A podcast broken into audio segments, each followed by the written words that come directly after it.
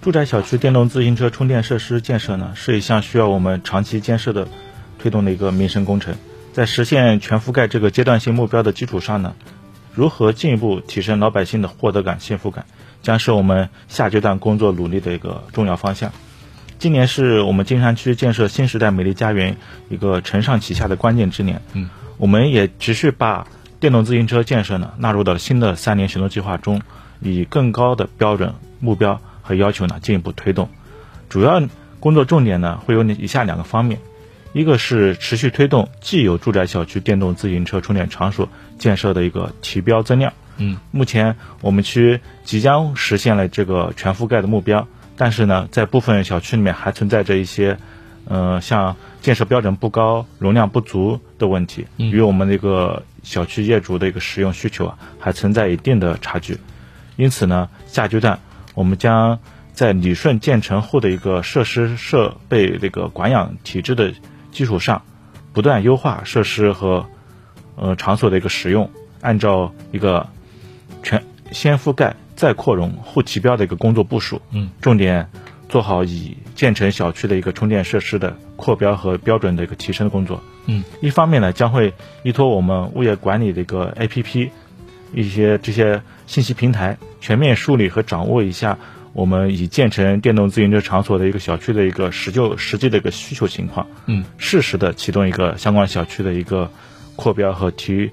呃扩建和提标工作。一方面呢，也会依托充电桩一些新的充电手段，提高一个充电设施建设的一个体量，重点解决因嗯小区场地不足而导致呃无法满足充电。需求的一个矛盾问题，嗯嗯，第二方面呢，主要是针对于一个我们新建住宅小区，呃，完善一个呃电动自行车建设的一个体制机制问题，在做好既有小区相关工作的同时呢，我们将按照提前规划、提早介入、提效管理的一个工作思路，通过强化在土地和方案意见征询阶段以及物后期的物业承接查验、交付验收等环节的一个。行政管控，强化对新建住宅小区的电动自行车建设的一个强效管理。具体说呢，可以分为下面三方面。一个就是，嗯，针对我们目前正在建设以及即将交付的一个住宅项目呢，我们已经对跟相关的开发单位已经通知到了，就是将电动自行车的建设呢要求纳入到一个建交付验收的标准中。嗯，只有它满足了一个建设要求，我们才会给它一个通过一个验收。二呢是对于接下来以及后期呢即将投入到市场中的一个土地出让和以及的项目，在土地出让阶段还有方案设计阶段呢，它这些阶段呢都会征询我们房管的一个意见，在征询意见中呢，我们区房管局会将嗯电动自行车建设的一个意见纳入到一个征询意见征询当中，作为它后期的一个管理的一个指导标准，嗯。最后呢，是在一个长效的一个管理，就是竣工交付的时候，会把，呃，会把这个电动自行车建设的一个标准呀，还有一个体量的问题纳入到一个物业承接查验和竣工交付的一个过程中，以此来实现我们对新建住宅小区项目的一个全过程管理。电动自行车充电桩建设啊，它是一个长期的过程，是一个解决老百姓民生。生活当中实际问题的这样一个工作，嗯，所以我们也一直在思考这样一个问题，就是怎么样，呃，建设通过建设满足老百姓的实际使用需求，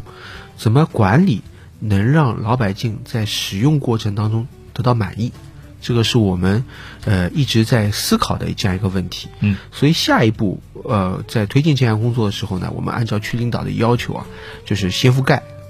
呃，后面是提标、扩容。这样一个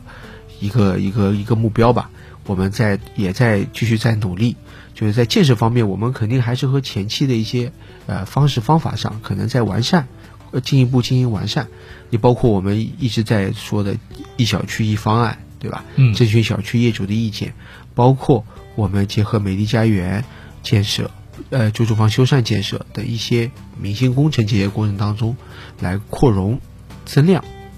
这样一个工作，嗯，提高我们实际老百姓，呃，电动自行车充电桩的一个实际的一个满足他的一个实际需求，这是一个我们也是我们下一步一个主要的方向。嗯，同时呢，我其实我们在管理过程当中啊，我们作为房管局来说啊，物特别是我们物业科一直也是在思考这个问题，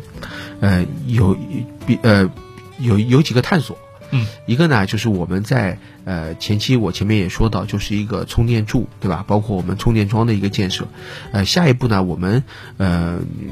我们也在探探索做一个智慧物业的一个一个一个建设。就在其中有一块内容，就是充电桩的一个智慧的一个建设。嗯就是我们现在管理当中也会发现一个问题，就是我们现在讲究呃信息化管理，讲究一个实时的管理。就是当发现我们现在正常发现，呃，比如说我们那个汛期来的时候，发现有安全隐患的时候，我们能第一时间能发觉。嗯那作为电动自行车充电桩这样一个建这样一个建设，它的安全隐患就是有火灾，啊，对不对？有有有那个安全用电的一个隐患，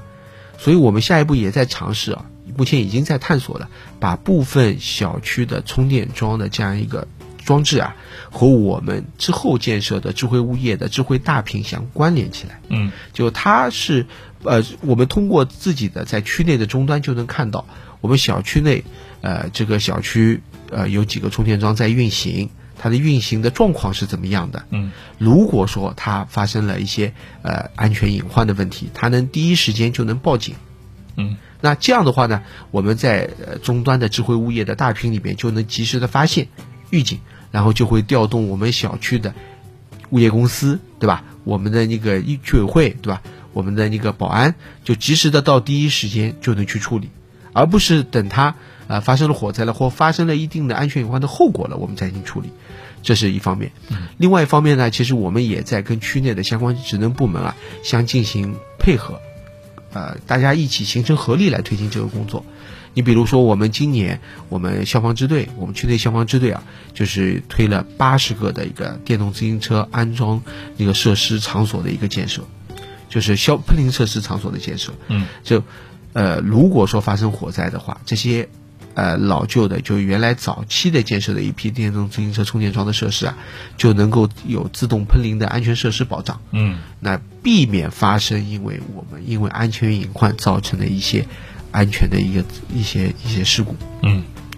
呃，包括我们下一步啊，我们在推进我们整个后期管理的时候，呃，也在也希望啊，我们自己也在探索，就是在这个后期管理过程当中，在我们后期的物业公司的相关责任，包括义务，包括我们的权利，包括我们业委会，就是前面主持人也提到的，就是他后面如果万一自己涨价怎么办啊？嗯对吧？就是在我们事事后事事后的一些，呃，事先的一些我们的一些呃文文本规范文本方方面，还要再进一步进行的完善。这样呢，就是保证我们的小区业主、我们的业委会，包括我们的居委会、三驾马车、物业公司，在和在实际的建设和后续的管理过程当中，充电桩管理过程当中有一有据可循，对吧？也能操作的越来越规范。